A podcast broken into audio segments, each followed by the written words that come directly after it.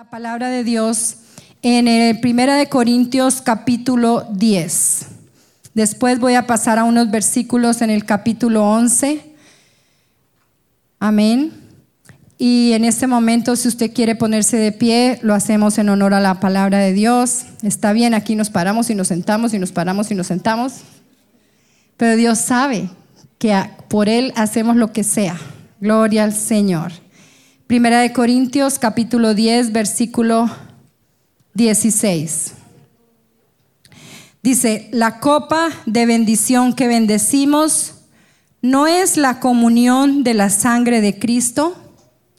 El pan que partimos no es la comunión del cuerpo de Cristo. Y dice el 17, 10, 17 de Primera de Corintios. Siendo uno solo el pan, nosotros, con ser muchos, somos un cuerpo, pues todos participamos de aquel mismo pan. Y ya sabemos que ese pan es el Señor Jesucristo. Él es quien nos alimenta, Él es nuestro pan de vida. Voy a titular esta enseñanza La comunión del cuerpo de Cristo. Así de facilito, la comunión del cuerpo de Cristo. Pueden sentarse. Gracias Señor, úsame en este momento, Señor Jesús. Ya hemos orado. Gracias Padre Santo, porque yo tan solo soy un vaso que tú vas a usar. Gracias. Gloria al Señor. Ahora quisiera que fuéramos a, a Primera de Corintios 10, no, perdón, 11, 24. 11, 24. Y dice así, y habiendo dado gracias, lo partió y dijo, está hablando el Señor Jesucristo, tomad, comed, esto es mi cuerpo, que por vosotros es partido. Haced esto en memoria de mí. He rayado tanto la palabra de Dios que a veces ni veo qué es lo que dice ahí. El cuerpo de Jesús somos nosotros. Y a la misma vez, Él es ese pan, su cuerpo es el pan que nosotros necesitamos para tomar, todo, para comer todos los días. Quisiera hablarles también de la cena. ¿Por qué nosotros debemos comer de ese pan? La comunión del cuerpo de Cristo está simplemente diciendo que nosotros somos, así como Él es pan, así como el pan es parte del cuerpo, así como todos somos un cuerpo, nosotros todos debemos tener comunión los unos con los otros. Primera de Corintios 10:33 dice, como también yo en todas las cosas agrado a todos, no procurando mi propio beneficio, sino el de muchos, para que sean salvos. Esto está Pablo hablando a los corintios.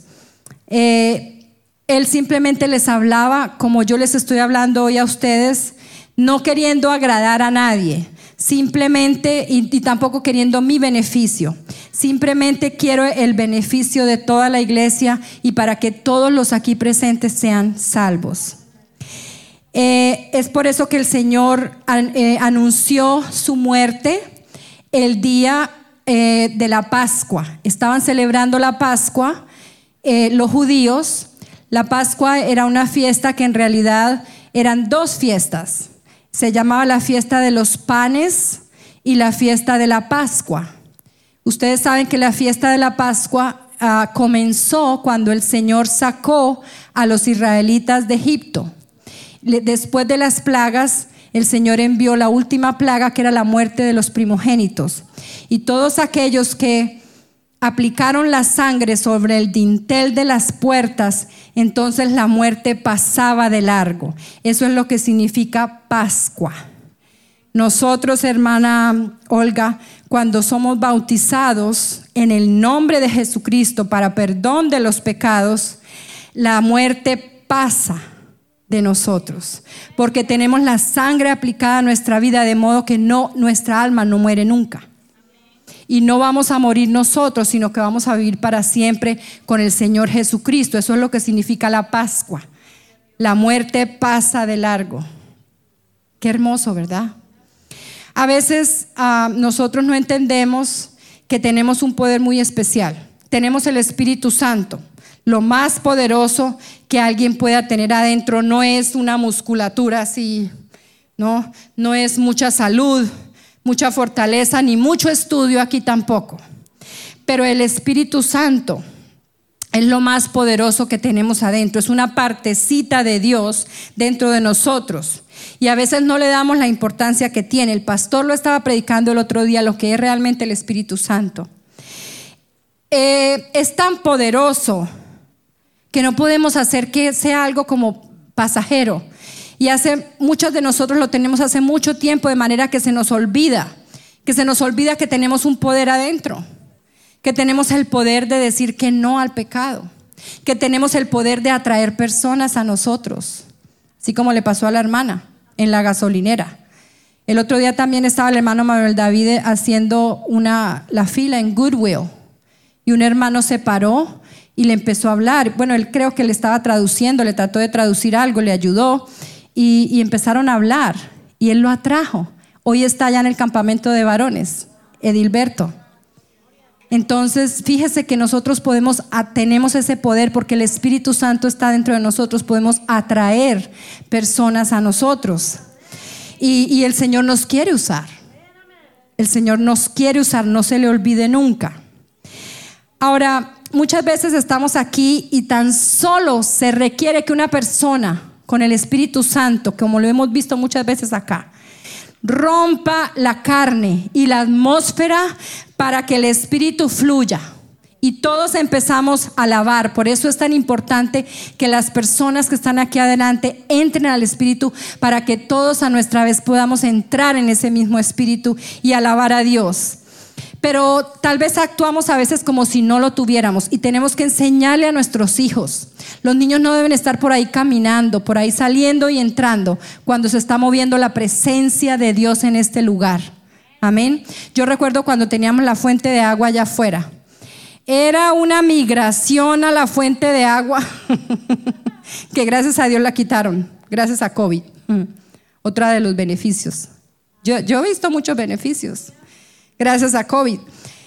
Simplemente tenemos que estar aquí con nuestros cinco sentidos grandes y chicos, entreteniendo la maravillosa comunión que se siente aquí, porque donde hay dos o tres reunidos en su nombre, ahí está el Señor.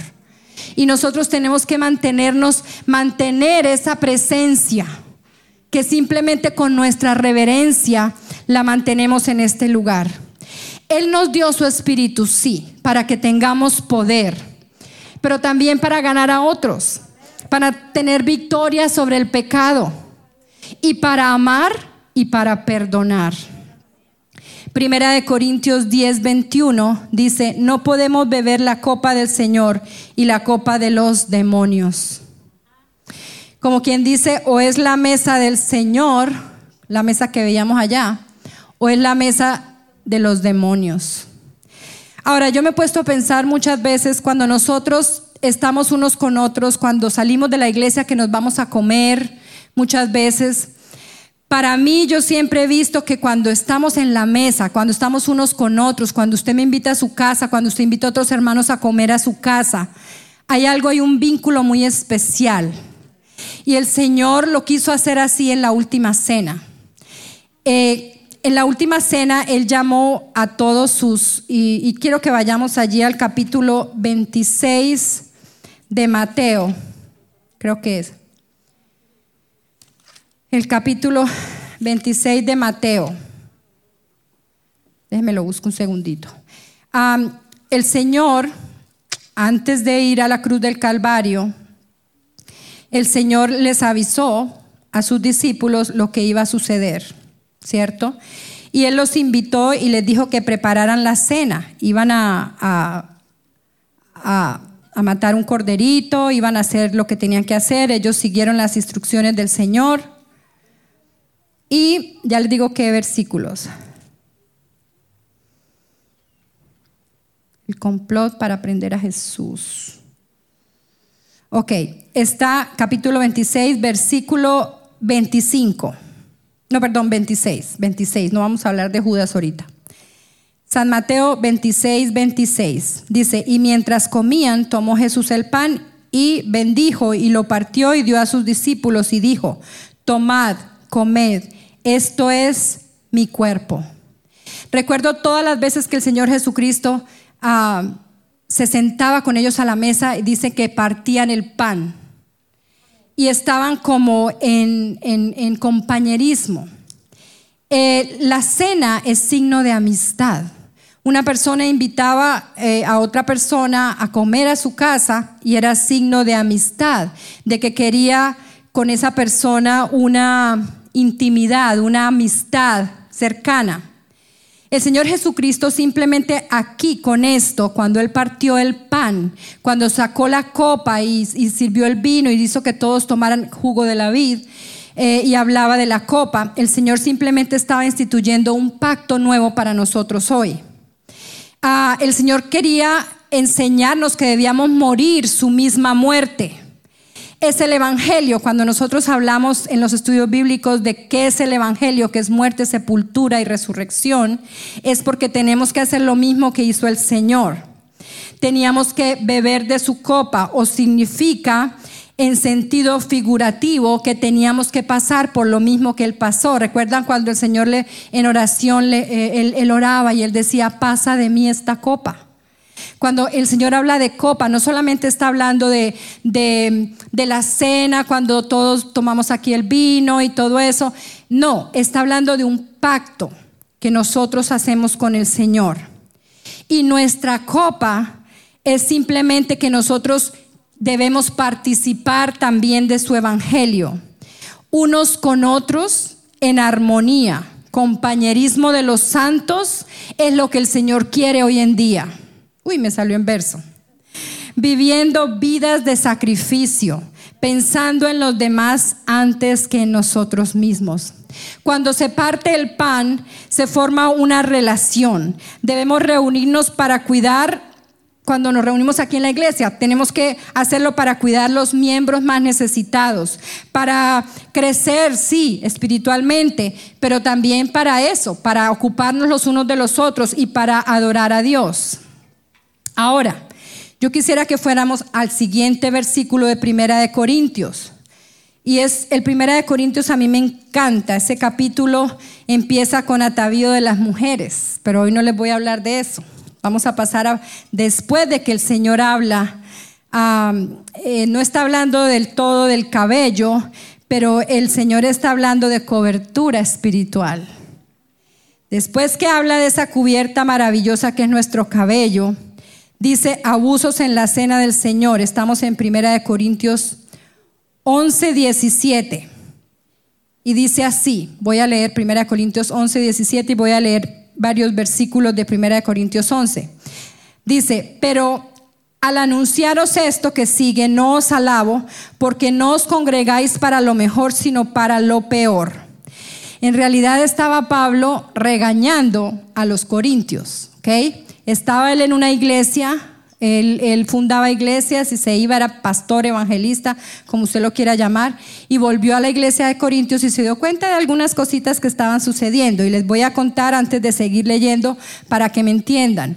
Ellos, los judíos tenían por costumbre que ellos se reunían el primer día de la semana. Pablo les hablaba, o el, principal de la sinagoga les hablaba eh, sobre la palabra de Dios, leían unos versículos y después de eso cenaban, cenaban juntos. Pero esa cena la hacían en sus casas y la llevaban todos para la gente más pobre, para que por lo menos una vez a la semana todos tuvieran una buena cena. Después de, de estar en la iglesia, como quien dice, se sentaban a comer. Pero resulta que habían personas, ustedes no han visto a veces, es que hoy puedo hablar de eso porque no están acá, los varones ellos a veces ven comida y mmm, glu, glu, glu, glu, glu, de una se la... a veces no, hay cosas, bueno, a mí me pasa con un postre, ¿no? ¿no? No tanto con la cena, ellos sí la cena, ¿no? Yo veo un postre y ya me lo quiero comer todo, todo completo. Algo que a mí me guste bastante, algo que a ti te guste bastante, tú no te aguantas. Entonces ellos llegaban ahí, se suponía que esa cena era para después de que hablaran de la palabra de Dios y ellos empezaban a comer. Empezaban a comer como glotones a los hombres, les está hablando a ellos, y entonces él empezó a reprenderlos, ¿ok? Entonces escuchen lo que dice. Luego dice el 18, pues en primer lugar, cuando reunís como iglesia, oigo que hay entre vosotros divisiones y en parte lo creo.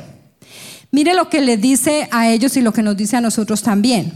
Porque es preciso que entre vosotros haya disensiones para que se hagan manifiestos entre vosotros los que son aprobados. Recuerde que está hablando a la iglesia. Muchas veces tenemos disensiones entre nosotros, pero simplemente el Señor mira eso y se da cuenta quiénes son aprobados. Hmm, piénselo bien. A veces a mí me rascan como de manera que no me gusta y cómo reacciono. ¿Cómo reacciono? ¿Cómo me está viendo el Señor? Ok, sigamos. En el 20 dice, cuando, cuando pues os reunís vosotros, esto no es a comer la cena del Señor, ¿sí ve? Ellos llegaban, era a comer la cena ahí que tenían servida. Porque al comer cada uno se adelanta a tomar su propia cena y uno tiene hambre y otro se embriaga. ¿Sí ven? Iban a lo, no iban a lo espiritual. Pues qué? Pues que no tenéis casas en que comáis y bebáis. En otras palabras, pues ¿por qué no comieron en la casa? ¿Por qué se vienen a comer a la iglesia? O, o menospreciáis la iglesia de Dios y avergonzáis a los que no tienen nada. ¿Qué os diré? ¿Os alabaré? En esto no os alabo. Esa cena era para los pobres, recuerde.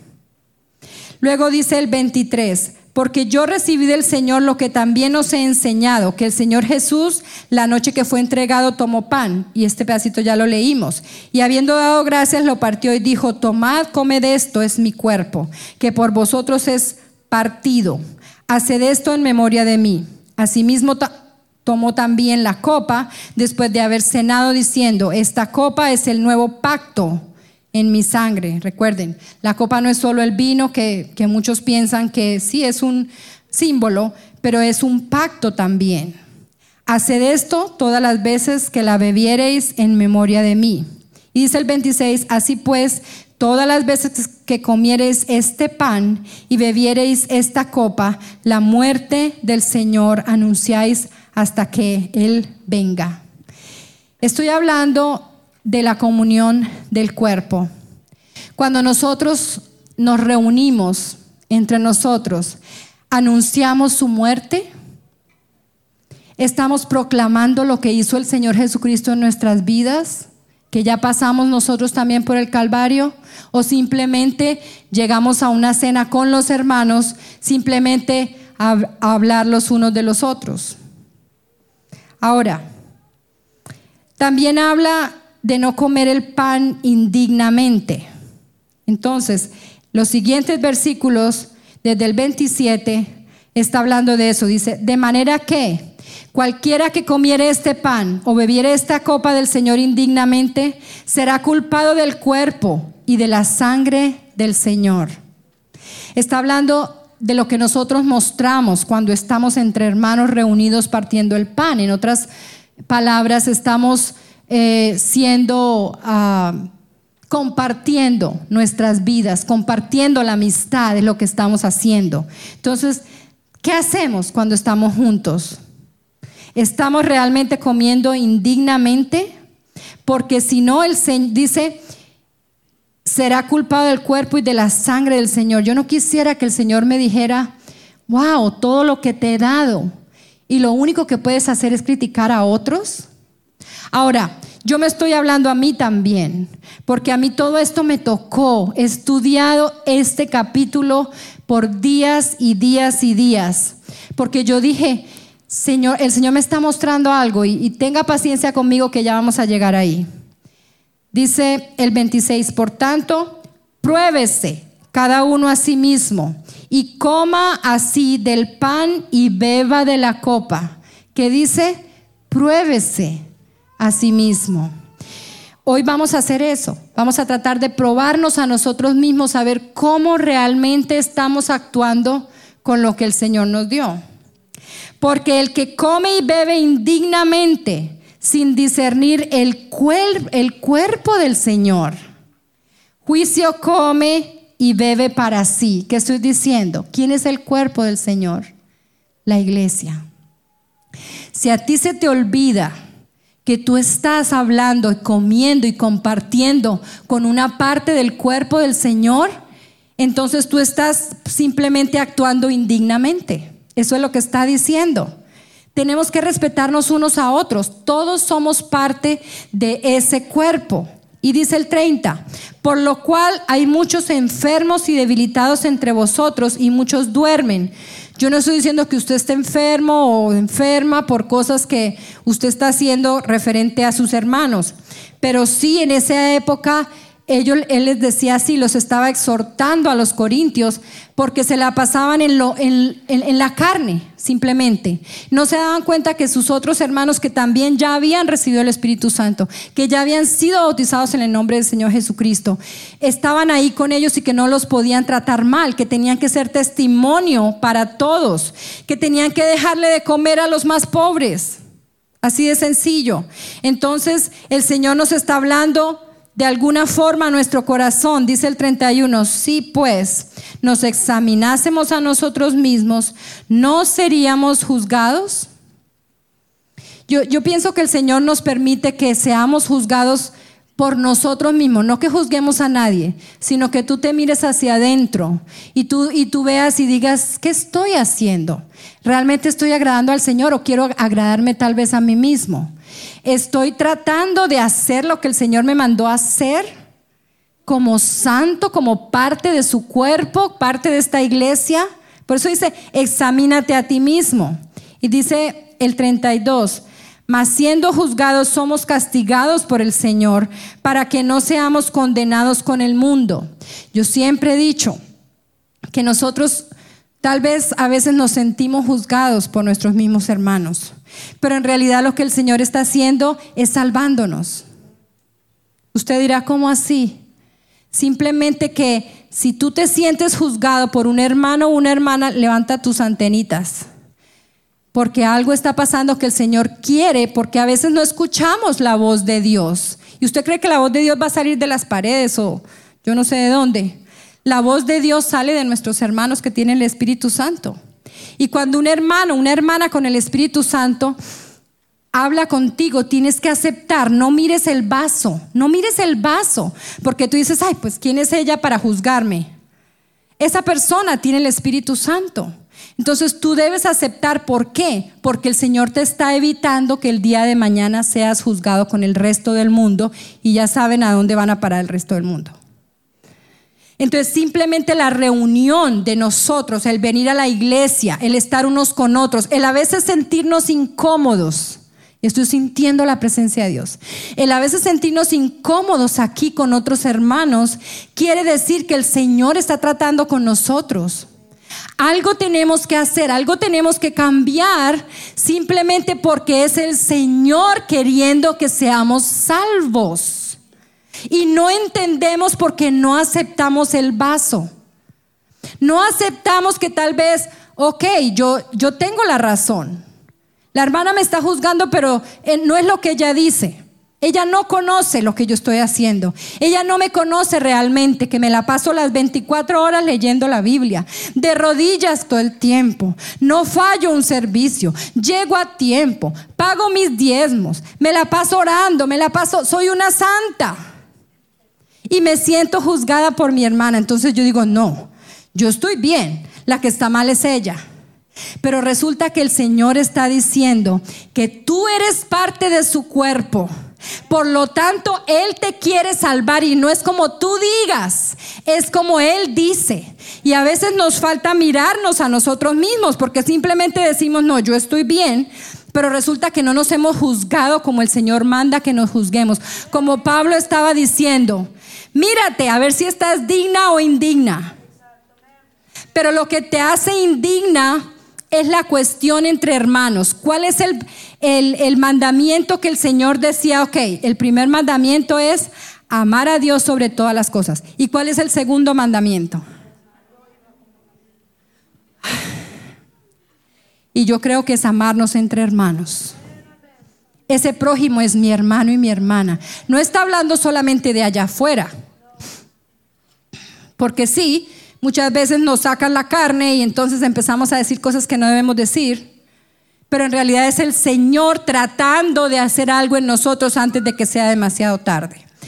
Y seguimos, ya vamos a acabar, dice el 33. Así que hermanos míos, cuando os reunís a comer, escuche bien, o sea, compartir unos con otros, esperaos, esperaos.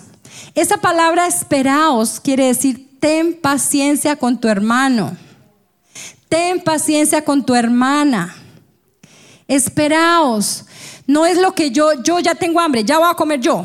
Los demás, ¿qué importa? Si era que hacían ellos allá. Yo tengo hambre, esa comida está deliciosa, no se esperaban a lo espiritual, simplemente empezaban a comer y se llenaban la boca, la cara de glotonería.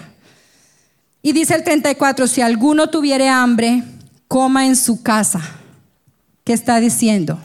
Si alguno tuviera hambre, coma en su casa. ¿Quién es el pan de vida? ¿Será que eso es lo que el Señor nos está diciendo que nos falta? ¿Comérnoslo a Él? ¿Comer de su palabra? ¿Cuántas veces no decimos, uy, se me pasó el día y no leí la palabra? No, pero yo no tengo tiempo. Dios me entiende, como dice el pastor. No, no tuve tiempo, se me pasó el día, me atrasé en la palabra de Dios. Pero si usted lee, come el pan, créame que usted tiene autoridad. Usted tiene autoridad. Así crea que usted está juzgando, usted tiene autoridad para exhortar. Usted tiene autoridad para decirle a su hermana, espérate un tantito. Así no es. Yo te voy a ayudar. Yo te quiero mucho. En estos días escuché, una hermana lo dijo, tu amiguito no es el que te hace sonreír, reír todo el tiempo. Tu amigo es el que te hace llorar. Tu verdadero amigo es el que te hace llorar.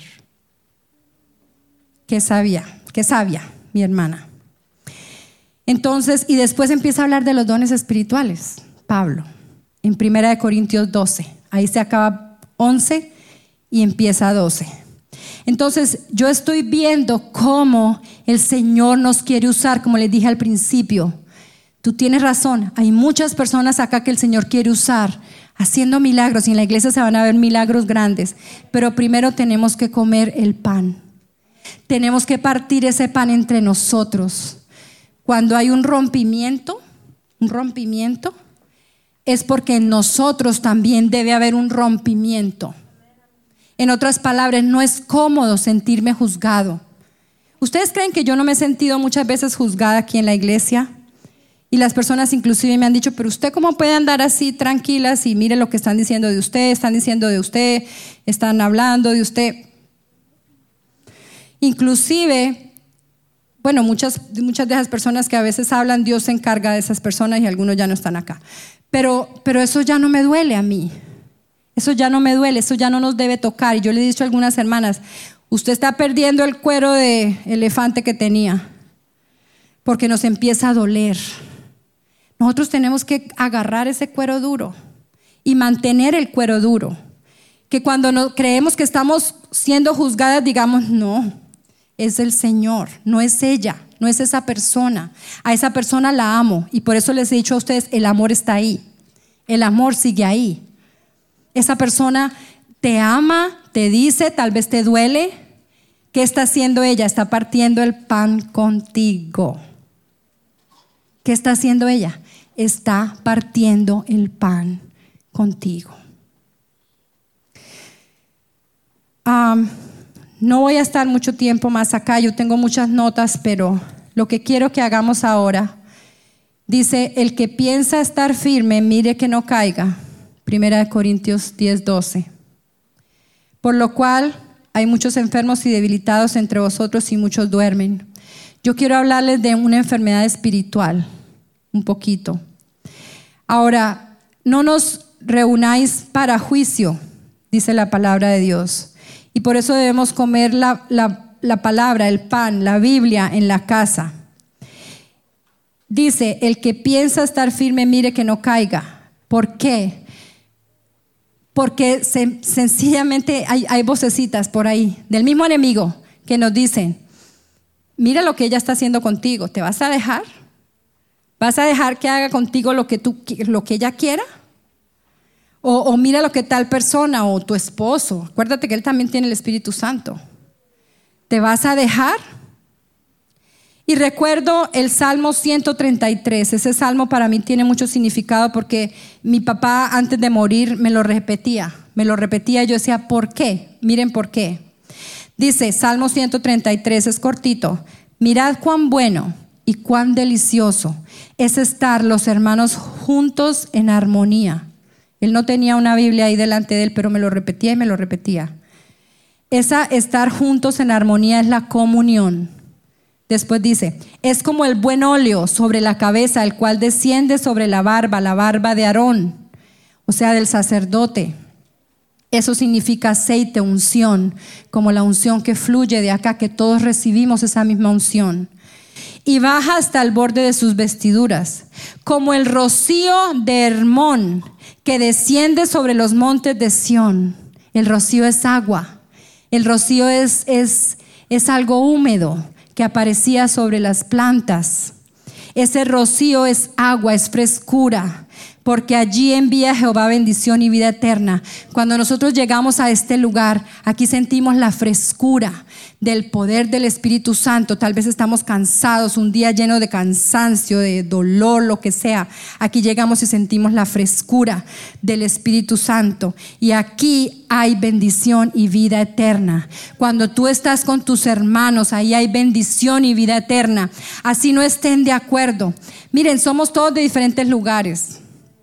Fuimos creados de diferente forma. Mi opinión no tiene que ser la misma opinión suya. ¿Qué importa que, no, que no, a veces como que no, nuestras opiniones no son la, cierto, no es lo mismo. No, no creemos las mismas cosas en, en cuestiones de triviales, ¿sí? Usted le gusta una cosa, al otro le gusta otra, ¿qué importa?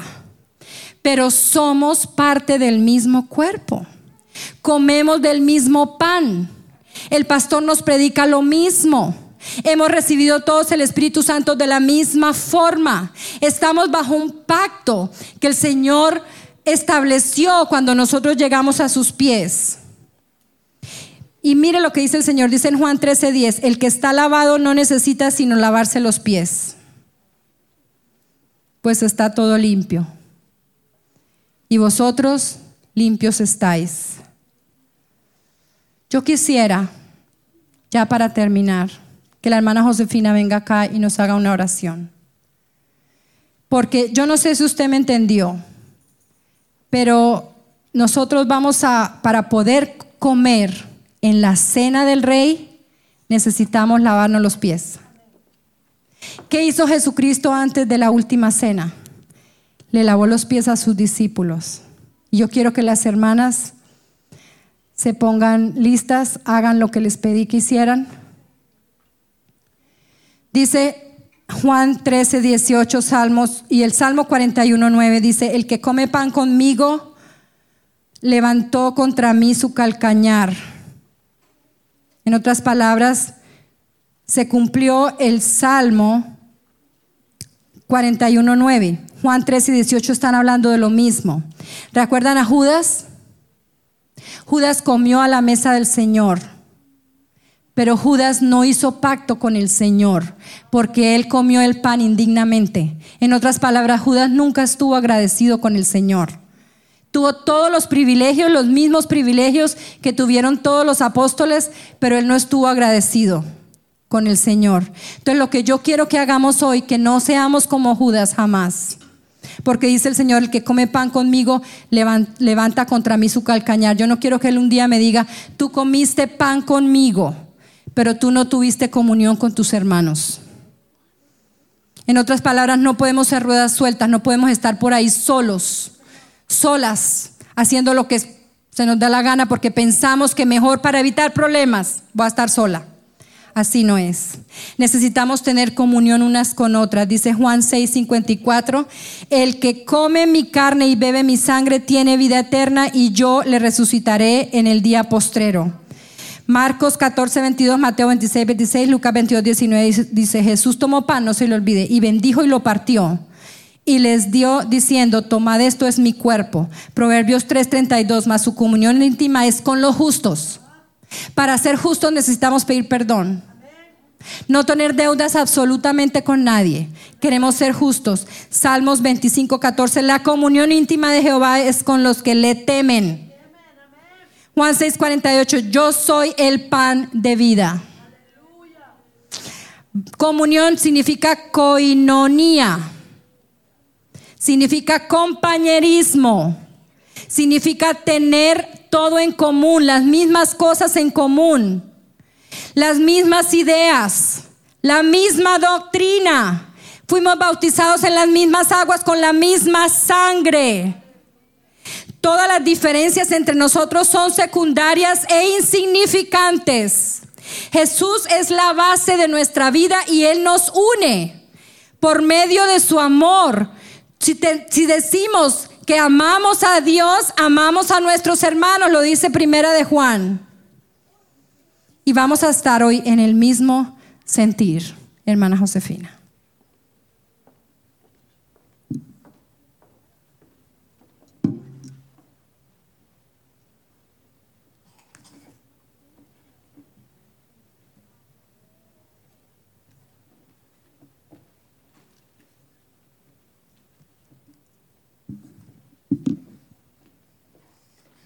Dios les bendiga, iglesia. Ah, no sé, estoy temblando, pero si el Señor me mandó esta palabra es porque Él quiere sanar su pueblo. En el nombre de Jesús. En el nombre de Jesús.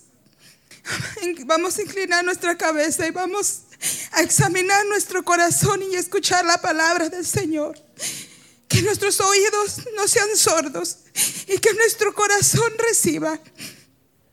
Y que podamos ser oidores, hacedores de su palabra. Y que no seamos como Judas. Que no dejemos entrar al enemigo en nuestro corazón. Que no dejamos entrar ofensa. Que no dejamos entrar vanidad, que no dejamos entrar crítica, que no dejemos entrar cosas de las cuales el Señor ya nos limpió. Y en el nombre de Jesús, la palabra dice que nos cuidemos de nosotros mismos.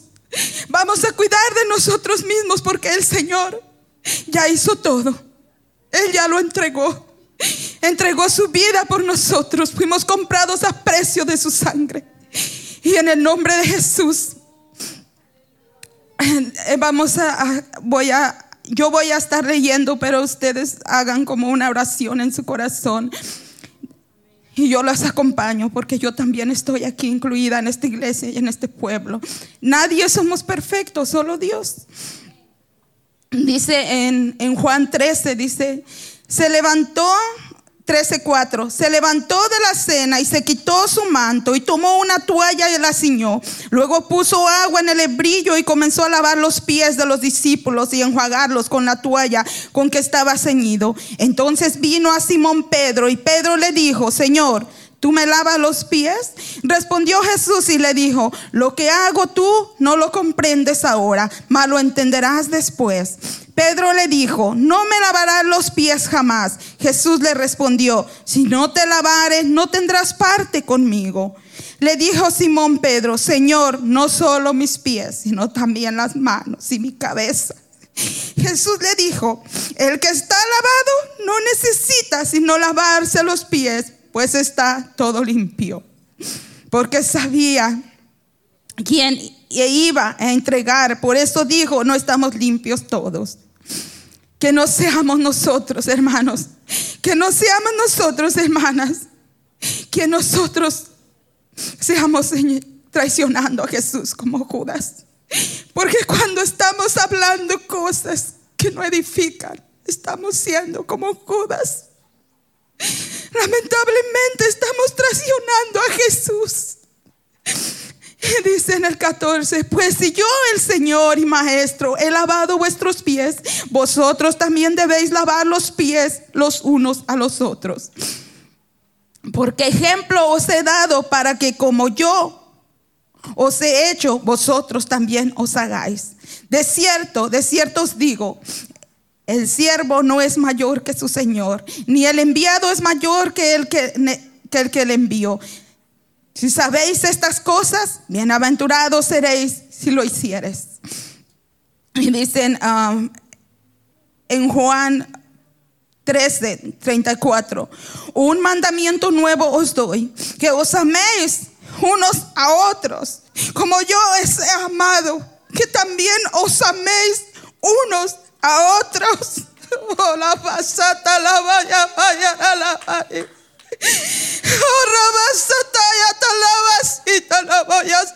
Oh, así. En esto conocerán todos que sois mis discípulos si tuvieres amor con los unos con los otros. En el nombre de Jesús. En el nombre de Jesús. Dice, vamos a Colosenses 3 um, en adelante. Si pues habéis resucitado con Cristo, buscar las cosas de arriba. Porque a veces ponemos la mirada en las cosas de abajo. A veces estamos mirando al hermano, a la hermana Estamos mirando que no son perfectos, si volteamos nuestra mirada y miramos a nuestro corazón, tampoco nosotros lo somos. Pero somos hermanos por la sangre de Cristo que nos unió y nos redimió y nos lavó y nos purificó.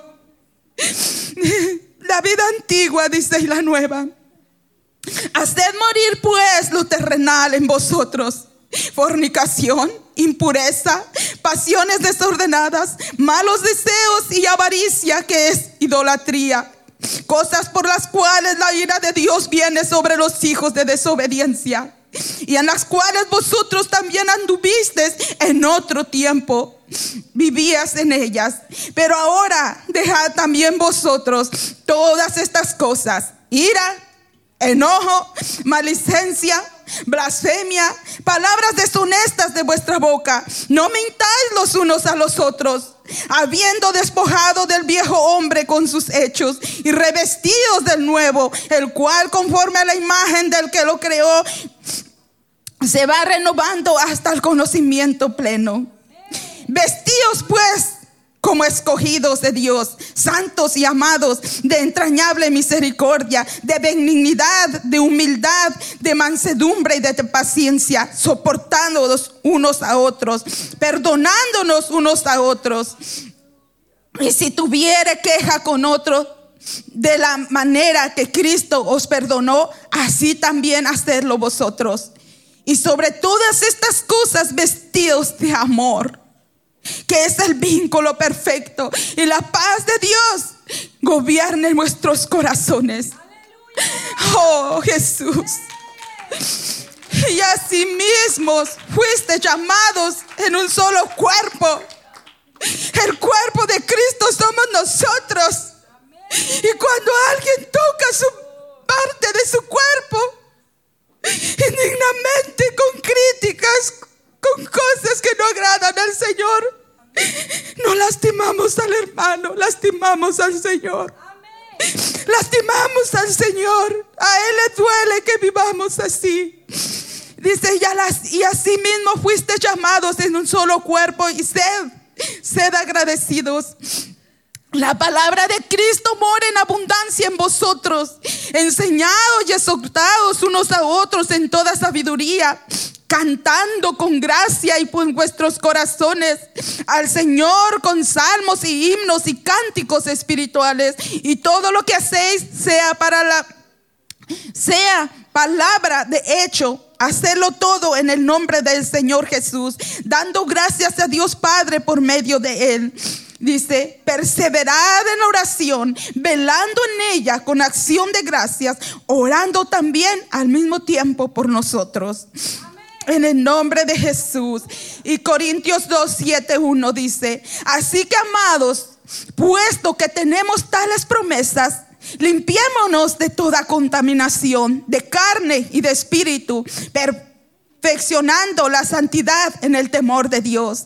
Hebreos 12, 20, Dios 12, 14. Seguid la paz con todos y la santidad sin la cual nadie verá al Señor. Pedro 1:16, porque escrito está, sed santos porque yo os soy santo. Sabiendo que fuisteis rescatados de vuestra vana manera de vivir, no con cosas corruptibles como oro y plata. Nosotros no fuimos, no fuimos ah, rescatados por oro y plata, hermanos. Dice, sino con la sangre preciosa de Cristo, como de un cordero sin mancha y sin contaminación. Oh Señor, gracias Padre Santo. Dice en el nombre de en el nombre de Jesús. Vamos a hacer esta oración para terminar. Yo quisiera que las hermanas bajaran la luz y me pueden dejar una luz para que la hermana lea pero que bajaran las demás luces. Y yo quisiera que usted cierre sus ojos en esta última oración. Y esto lo hizo el Señor. Yo no hablé con ella absolutamente nada. Ella no sabía lo que yo iba a enseñar hoy. Esto lo está haciendo el Señor hoy, de verdad que sí. Yo siento que aquí está la presencia de Dios y estamos en el mismo sentir exactamente. Lo único que le dije es que yo quería que ella hiciera una oración. No le dije más nada. Entonces, esto es el Señor, hermanas. Tenemos que obedecer a la voz de Dios. Y Dios te va a hablar en este momento para que hagas algo, para que te levantes y traigas a alguien aquí y lo sientes aquí y tú le laves los pies. Vamos a orar, vamos a ponernos de pie. En el nombre de Jesús. Este Señor, en esta hora, Padre amado, bautízanos con un espíritu afable y apacible para tener una mejor relación contigo, Señor. Danos más templanza, danos más discernimiento, que la hoguera de tu fuego garda continuamente en nuestros corazones, con amor, piedad, misericordia. Oh, Señor prudencia y más carga por las almas, porque vamos a ser lavados y sanados para llevar la luz de la gloria de Jesús y traer esas almas de la oscuridad en el nombre de Jesús. Y a esa presencia donde tu fuego nos purifique y vivamos en armonía y que estemos dirigidos únicamente y unidos en un mismo sentir, alabando y glorificando tu santo nombre en el nombre de Jesús. Oh Señor, pedimos que en esta hora, Padre, nos ayudes, Señor, a tener humildad. Tú fuiste humillado siendo el Rey de Reyes y el Señor de Señores. Y tú fuiste, Señor Jesús, a la cruz por nuestros pecados. No permitas que sigamos crucificándote, Señor, con todas las cosas que no te agradan. En el nombre de Jesús, todas las cosas me, me ayudan. Dice, todas las cosas me son lícitas, mas yo no me dejaré dominar de ninguna. Danos más amor, Señor Jesús. Danos más temor a ti. Danos más integridad y fidelidad a ti. Más control y dominio propio. Danos más, Señor Jesús, amor unos por otros, Señor. En el nombre de Jesús. Ayúdanos a tener más control y dominio propio nuestros sentimientos y nuestras emociones. En el nombre de Jesús. A fin de que presentársela así mismo una iglesia gloriosa que no tuviese mancha ni arruga ni cosa semejante, sino que fuese santa y sin mancha en el nombre de Jesús. Arabaya